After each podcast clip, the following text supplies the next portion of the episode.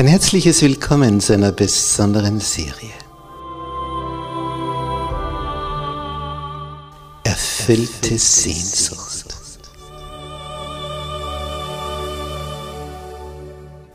Die Welt der Bibel.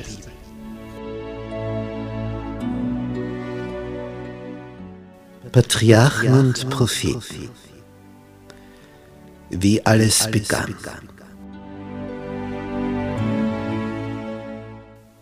Willst du wissen, was Gott dazu sagt, wie alles begann? Willst du erfahren, was da vor sich ging am Anfang, bevor die große Flut kam? Willst du wissen, wie sich das Volk Gottes, die Israeliten, entwickelt haben? Dann bist du hier richtig. Es wird eine spannende Reise von der Schöpfung bis zum König David. Eine Reise, wo wir eintauchen in die Welt der Vergangenheit, um die Zukunft zu begreifen.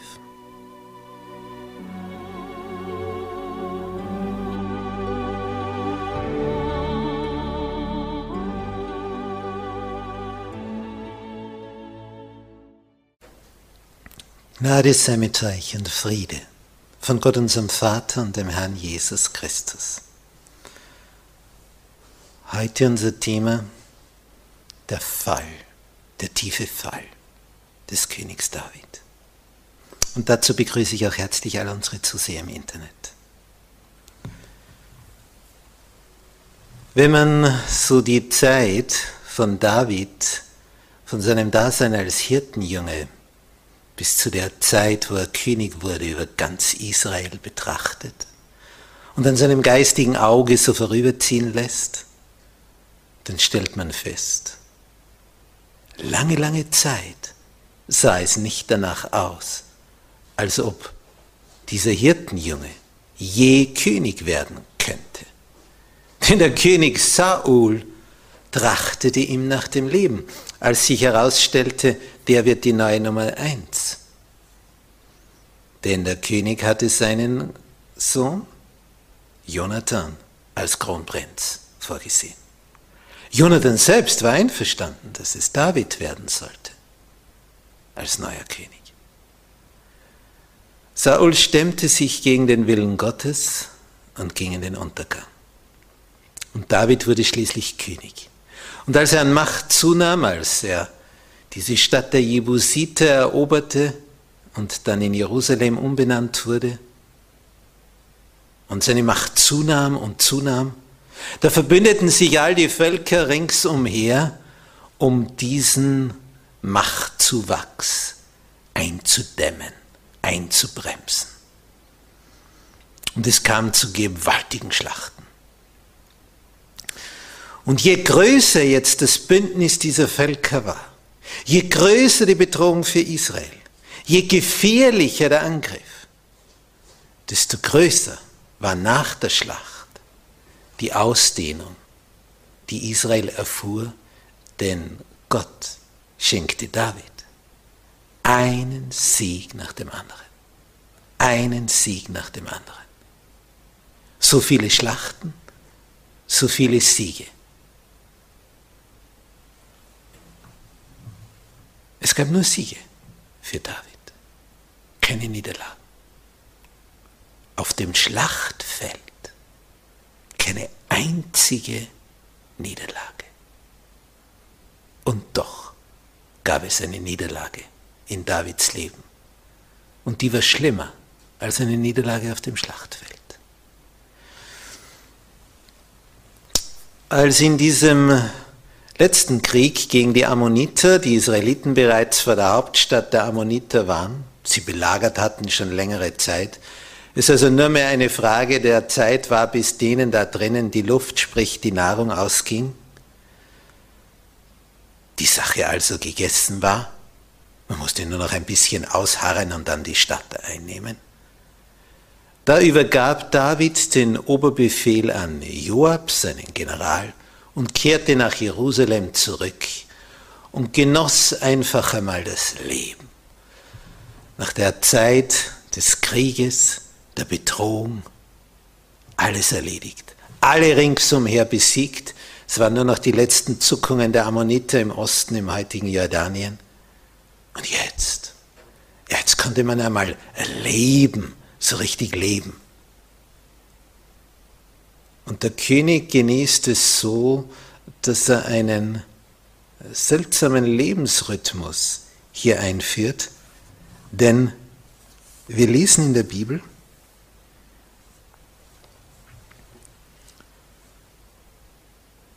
im 2. Samuelbuch, Kapitel 11 und dort Vers 2. Und es begab sich, dass David um den Abend aufstand von seinem Lager. Das ist eine interessante Formulierung. Als er um den Abend aufstand von seinem Lager. Das heißt, er hat tagsüber geruht. Normalerweise heißt es, als er am Morgen aufstand von seinem Lager. Aber hier ist die Formulierung, als er um den Abend aufstand von seinem Lager. Und sich auf dem Dach des Königshauses erging, nicht Palast, Terrasse. Jerusalem, das liegt so auf einem Hügel oben. Als ich vor einigen Jahren mir diese Stadt Davids ansah, da geht es also relativ steil hinauf und du hast von oben einen schönen Blick und du siehst so schön auf die Dächer und Terrassen der Häuser darunter, wie das eben bei einem Hang so ist, dass immer der, der höher oben ist, auf den darunter schaut. Und der Ballast war natürlich an der obersten Stelle, versteht sich, weil der König will ja nicht, dass man auf seine Terrasse blickt. Ist ja das Schiff des Landes. Und als er da am Abend, als die Sonne da untergeht, sich herumblickt, sieht er etwas auf einer Terrasse. Es heißt in der Bibel, da sah er vom Dach aus eine Frau sich wasch. Und die Frau war sehr schön von Gestalt. Den Tag über hat er geruht. Er hat nicht wirklich etwas Spezielles mehr vor. Müßiggang ist aller Laster Anfang. Seine Augen sehen etwas, etwas Wunderschönes. Und David sandte hin und ließ nach der Frau fragen.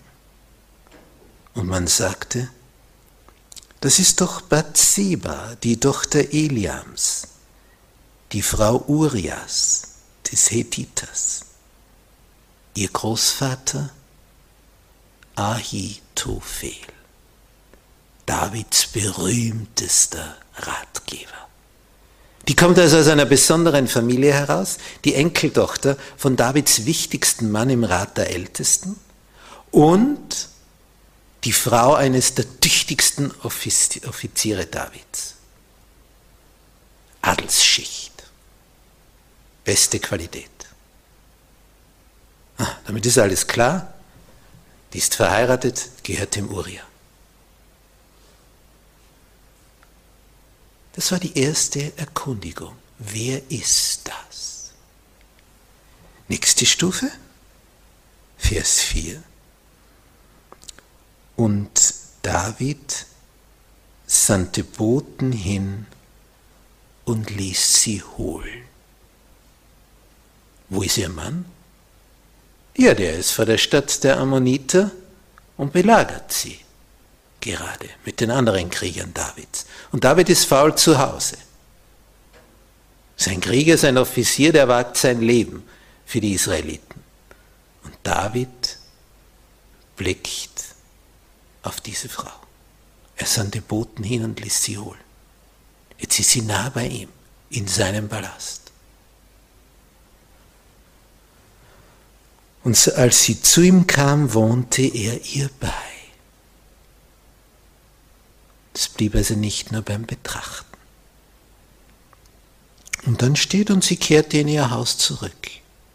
Und die Sache war erledigt. Nächster Vers. Die Frau sandte hin und ließ David sagen, ich bin schwanger geworden.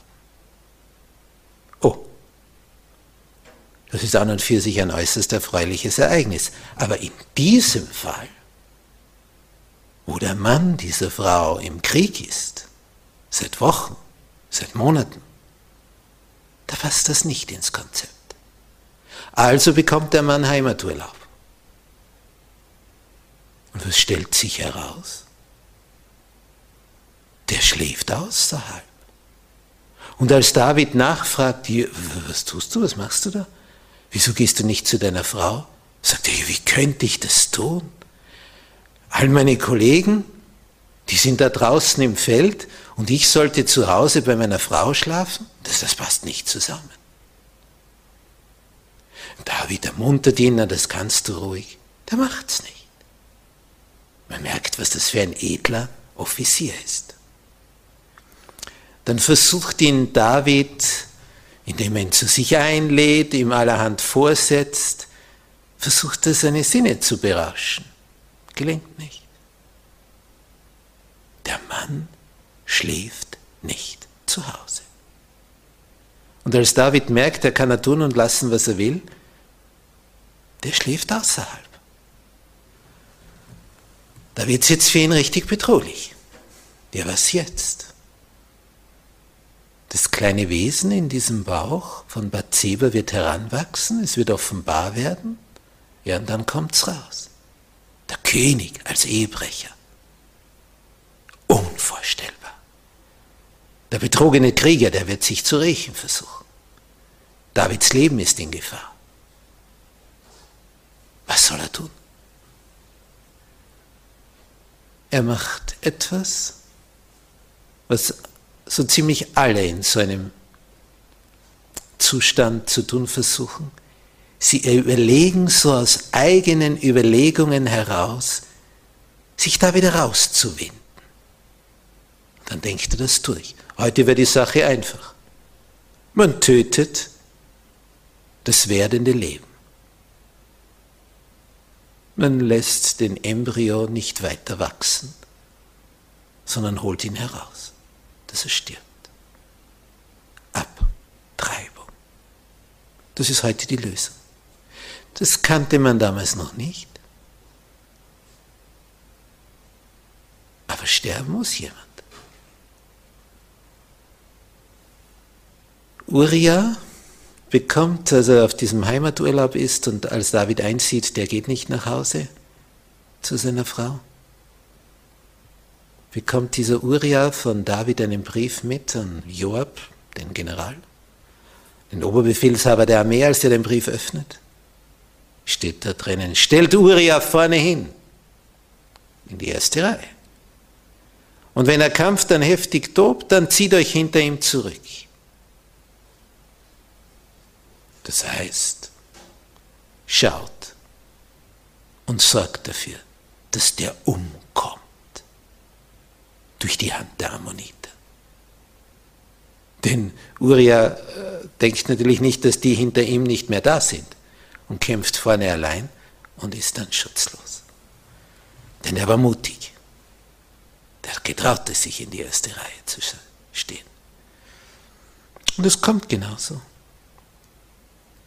Uriah fällt. Dann ist die Trauerzeit. David lässt sie holen zu sich, heiratet sie. Und damit kann er sich der Sünde ungestört erfreuen. Scheinbar. Es heißt am Ende dieses Kapitels in der Bibel, 2. Samuel Buch, Kapitel 11, Vers 27. Sobald aber Bathseba ausgetrauert hatte, sandte David hin, ließ sie in sein Haus holen, und sie wurde seine Frau und gebar ihm einen Sohn. Alles bestens, oder? Aber dann steht noch ein Nachsatz. Aber dem Herrn missfiel die Tat die David getan hatte. Und darauf kommt es jetzt an. Wenn du etwas machst, wo die ganze Welt Bravo ruft und alle applaudieren, der Himmel aber dazu sagt, das war nicht gut. Was hilft's dir, dass alle anderen dir Beifall klatschen? Und umgekehrt, wenn dich alle rügen und kritisieren, sagen, was machst du dann, wie konntest du nur? Aber der Herr im Himmel zu dir sagt, wunderbar hast du das gemacht. Was endet's dann? Wenn alle diese hier vor dir dagegen sind? Wenn nur der Himmel damit einverstanden ist. Aber es hilft dir der Beifall von Tausenden nicht, wenn der Himmel nicht einverstanden ist. Herrn missfiel die Tat aber. Jetzt hat er einen Sohn von Bathseba. Was willst du mir? Das heißt im nächsten Kapitel 12 des zweiten Samuel-Buches, und der Herr sandte Nathan zu David, der Prophet. Und der erzählt eine völlig harmlose Geschichte. Da war ein Mann, der hat ein Schäfchen, das ist so, so wie ein Kind zu Hause. Das wird am Tisch genährt, das wird gestreichelt und gepflegt, das ein und alles. Daneben ist ein reicher Mann, der hat jede Menge Schafe. Dann kommt ein Gast zu dem reichen Mann, dann tut es ihm leid, von seinem Bestand hier etwas herzugeben. Er geht zum Nachbarn, zu diesem Armen, nimmt ihm dieses einzige Schäfchen weg, schlachtet es und setzt es seinem Gast vor. An diesem Punkt der Geschichte fährt David in die Höhe. Er springt von seinem Thron auf. Er sagt, der Mann ist ein Mann des Todes. Und dazu soll er das, was er da geraubt hat, vierfach bezahlen. Nach einer kurzen Stille sagt der Prophet David, sagt der Prophet Nathan zu David, du, du, du bist der Mann. Das braucht Mut. Denn einem König einen Fehler vorzuhalten, das vertragen schon Normalsterbliche nicht. Und dann erst einer auf dem Thron, dem sage mal, dass er einen Fehler gemacht hat. Der hat die Macht, dich in Stücke hauen zu lassen. Und Nathan sagt es, du bist der Mann in diesem Gleichnis. Und das Seltsame, und diese Reaktion kam höchst selten bei dem König vor.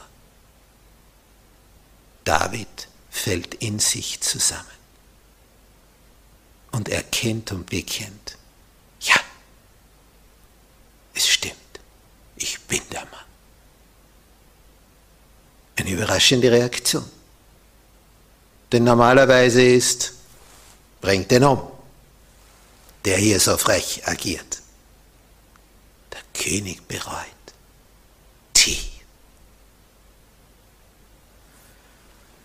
Und es kommt genau so, wie David das Urteil gefällt hat, wie dann Jesus später mal gesagt hat. Aus deinen Worten wirst du gerechtfertigt werden und aus deinen Worten wirst du verdammt werden. Wie du andere beurteilst, so wirst du beurteilt werden. Wenn du jemand nicht vergibst, wird dir nicht vergeben werden. Darum ist ja die Bitte im Vater unser, vergib uns, wie wir vergeben. Die gefährlichste Bitte der ganzen Bibel. Denn wenn du einer Person nicht vergibst, bittest du Gott durch dieses Gebet und vergib mir auch nicht, wie ich nicht vergebe. Das ist das Todesurteil. Es reicht eine, eine Sache, die nicht vergeben wird. Das ist unser Todesurteil.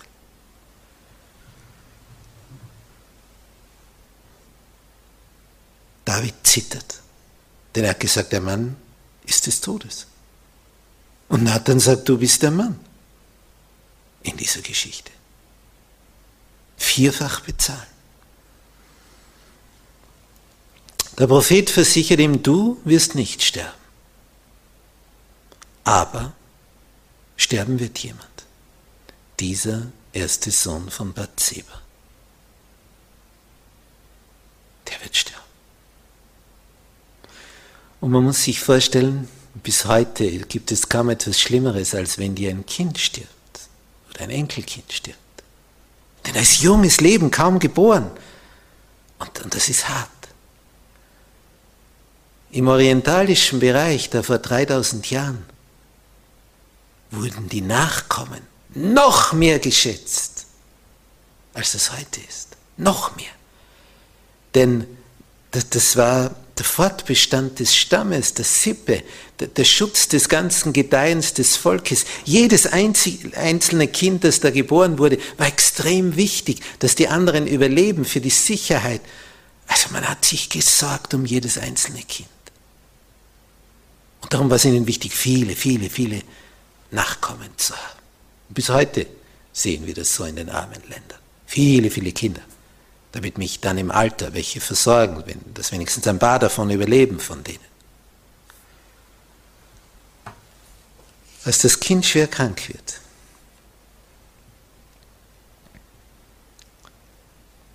beginnt David zu fasten, schläft auf dem Boden. Er lag über Nacht auf der Erde.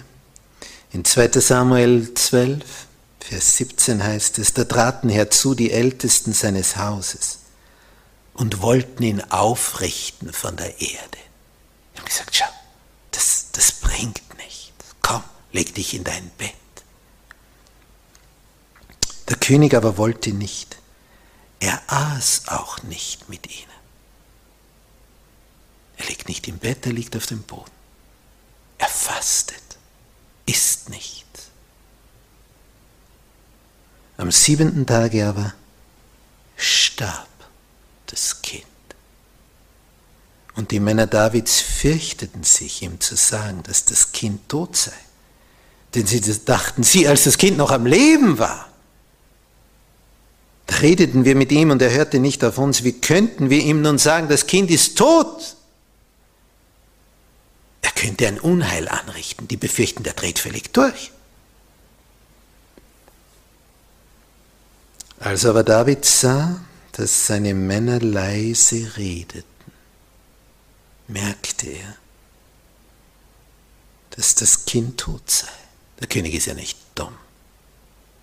Wenn du in einen Raum kommst, wo zwei miteinander reden und plötzlich werden sie still, über wen wurde da gesprochen?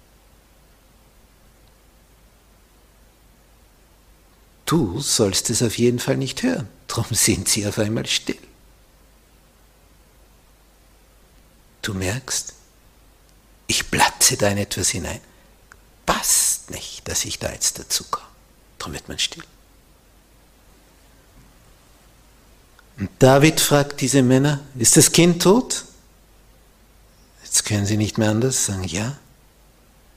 Da stand David von der Erde auf, wusch sich, salbte sich zog andere Kleider an, ging in das Haus des Herrn und betete an.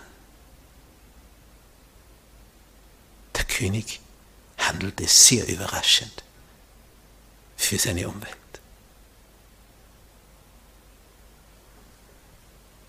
Jetzt hatte das Beten und Fasten keinen Sinn mehr. Das Kind war tot. Jetzt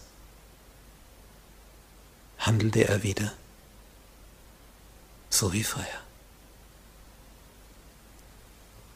Er ließ sich Speise auftragen, er aß. Und dann kommen die und sagen, was ist jetzt los? Vorher warst du nicht zu bewegen, als wir gesagt haben, steh auf, iss, trink. Und jetzt, wo das Kind tot ist, wo alle dann fasten und weinen und klagen, sitzt du da und isst und trinkst. Kannst du das bitte erklären?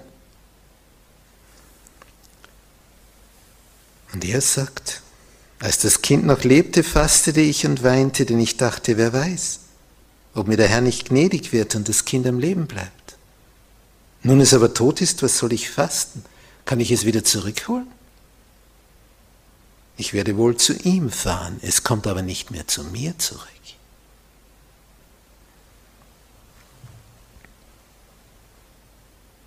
Das nächste Kind, das Bathseba zur Welt bringt ist wieder ein Sohn. David nennt ihn Salomo.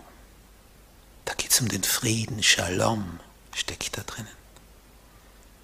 Und der Herr liebte ihn, steht da.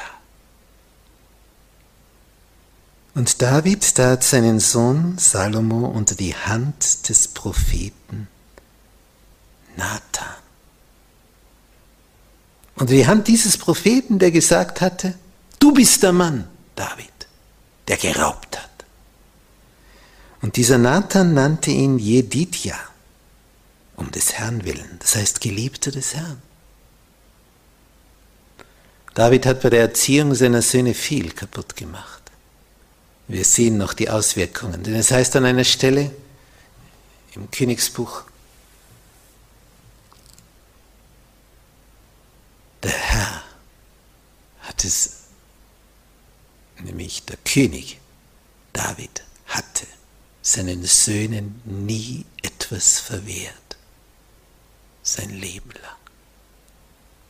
Er hat nie gesagt, nein, es war ja ein Königssohn. Und ein Königssohn darf alles. Und so entwickeln sie sich daneben. Denn wenn ein Kind alles darf, dann wird es ein kleiner Tyrann. Und der wird dir das Leben vermiesen. Da kannst du das mit Garantie erfahren.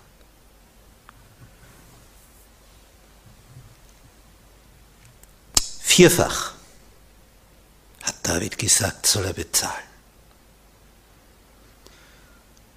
Und das Unheil nimmt seinen Lauf. David hat mehrere Frauen, mehrere Söhne, Töchter. Ein Sohn ist außergewöhnlich schön, mit einer prachtvollen Haarmähne wie ein Löwe. Absalom. Und der hat eine Schwester. Wenn es der Absalom schon so schön war, ja, wie schön muss erst seine Schwester gewesen sein? Eine weibliche Gestalt.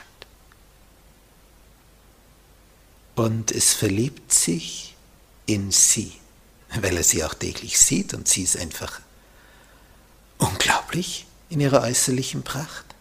Es verliebt sich in sie ein Halbbruder. Auch David der Vater ist aber eine andere Mutter. Und dieser Amnon überlegt hin und her, wie, wie, wie kann das gehen, aber er kann ja nicht seine Halbschwester heiraten. Und dann hat er einen Freund und der sagt ihm, ja, wenn du sie so gern hast, ja, stell dich krank und wenn sie dich dann besuchen kommt, dann ist sie bei dir im Zimmer, bei deinem Bett, dann schickst du alle anderen hinaus, ja, und dann, dann machst du mit ihr, was dir gefällt. So kommt's auch. Sie will nicht. Sie sagt, das können wir nicht so machen. Das, das braucht eine ordentliche, organisierte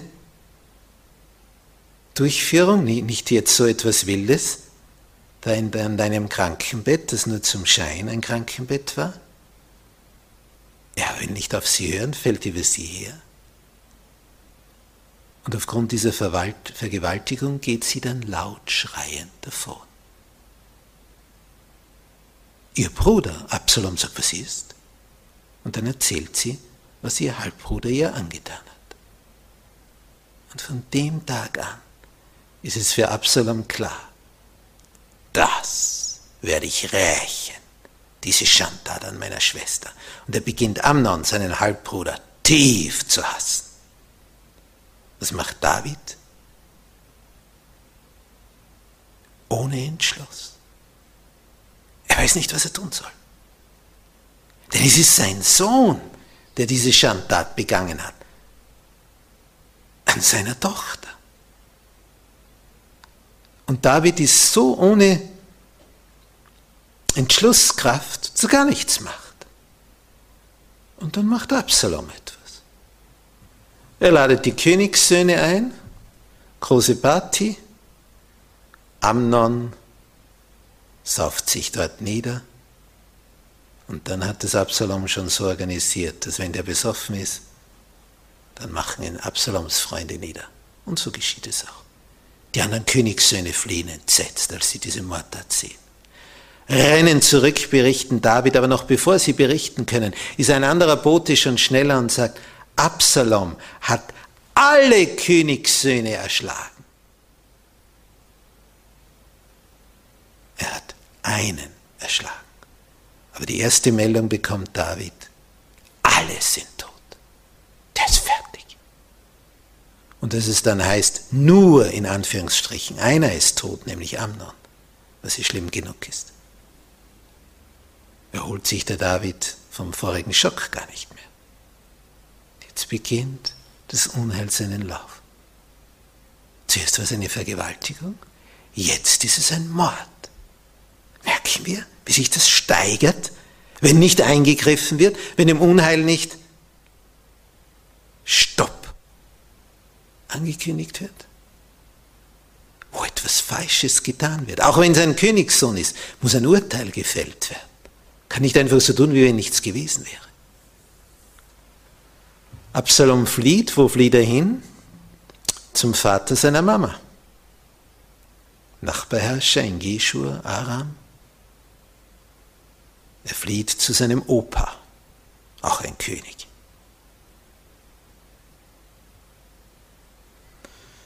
Und dort bleibt er, denn David lässt ihn in der Verbannung und verbietet ihm die Rückkehr.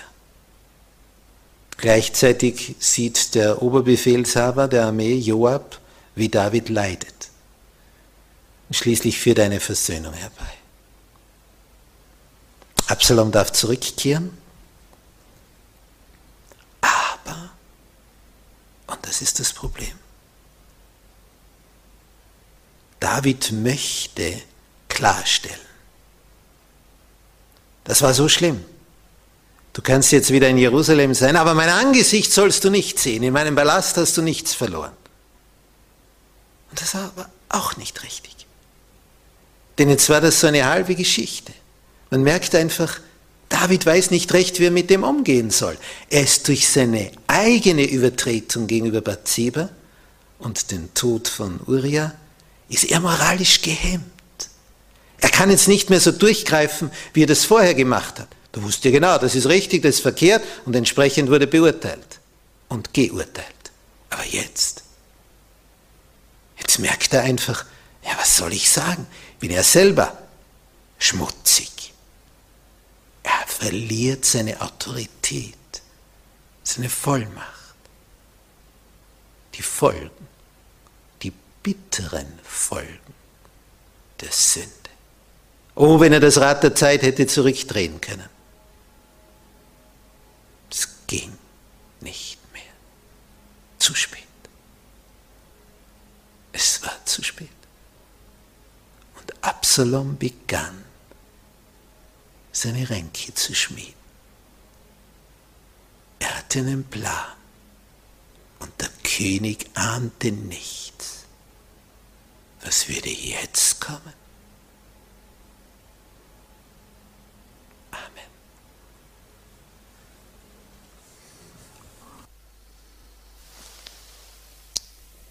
Unser Vater im Himmel, du hast David gesegnet, ihn aufsteigen lassen, König wurde er, über ein ganzes Königreich. In jeder Schlacht hast du ihn siegen lassen. Du hast sein Staatsgebiet ausgedehnt über die Maßen. Niederlagen gab es für ihn nicht. Und dann bringt ihn eine Frau zu Fall. Du, Herr, hast gesagt, wer zu stehen sich dünkt, der sehe zu, dass er nicht falle. David war selbstsicher geworden, träge, faul. Es war ihm langweilig gewesen an diesem Tag. Tagsüber hatte er geschlafen. Das war die Gelegenheit für den unsichtbaren Feind zuzuschlagen. Die bitteren Folgen der Sünde, wir haben sie zu tragen. Du kannst vergeben, wenn wir bereuen. Du wirst es tun. Aber die bitteren Folgen, die sind da in unserem Leben. Darum möchtest du ja, o oh Herr, dass wir nicht sündigen, damit wir nicht die bitteren Folgen erleben müssen. Denn du hast uns ja lieb. Danke für deine Tipps. Und danke, dass wir anhand dieser Gestalten der Bibel sehen, dass auch die Größten fallen konnten. und auch die größten Gestalten nicht um die bitteren Folgen der Sünde herumkamen. Danke für diese Aufzeichnungen, diese Wirklichkeiten über das Leben von Menschen. Danke, Herr, dass du das nicht verschwiegen hast, dass wir sehen, du liebst, du sagst, was gut ist. Und wer gehorsam ist, ist gesegnet. Danke, dass das für alle Zeiten gilt.